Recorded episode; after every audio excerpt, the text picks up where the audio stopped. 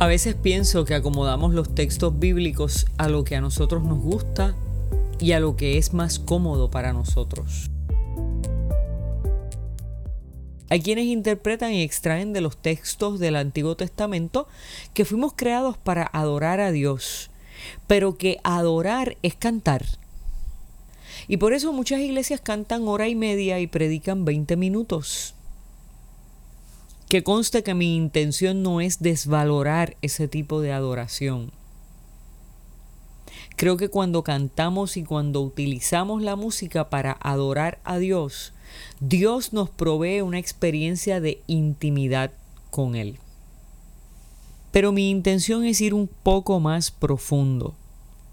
Me parece que limitar la adoración a la vida cúltica y al canto es reducir la adoración a algo que nos permite desarrollar una espiritualidad o una religiosidad individualista. Porque para cantar no necesito entrar en relación con ningún otro ser humano.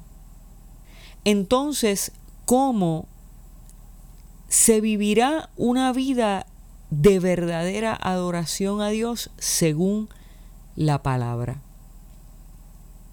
En tiempos del profeta Miqueas se le preguntó a Dios: ¿Con qué me presentaré ante Jehová y adoraré al Dios Altísimo?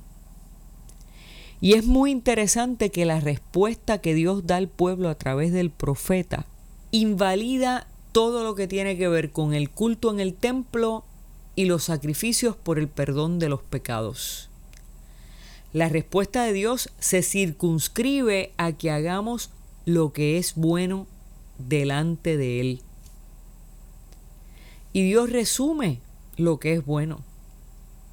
Resume toda la ley.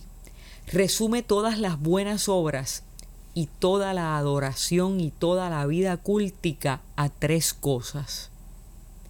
Hacer justicia, amar misericordia y humillarte ante tu Dios. Adorar a Dios es mucho más que cantar.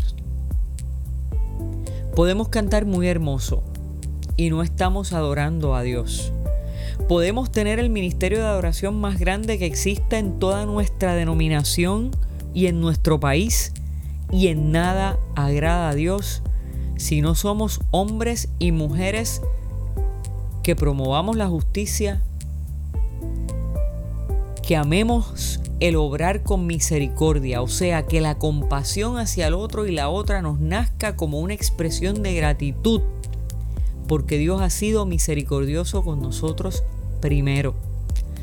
Amar la misericordia es detenernos a escudriñar el corazón antes de hacer juicios y es darnos, vaciarnos completamente en favor de los demás.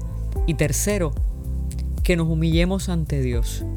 Humillarse ante Dios significa que Dios está por encima de todo y que nuestras obras tienen que testificar que vivimos por gracia, siempre en un estado de contrición por nuestra naturaleza pecadora. ¿De qué manera adoras tú al Señor?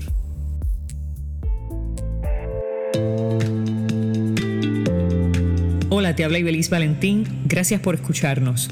Si este mensaje ha sido de bendición a tu vida, compártelo en las redes sociales. También puedes suscribirte a través de Apple Podcast o de Spotify Podcast. Que Dios te bendiga y hasta la próxima.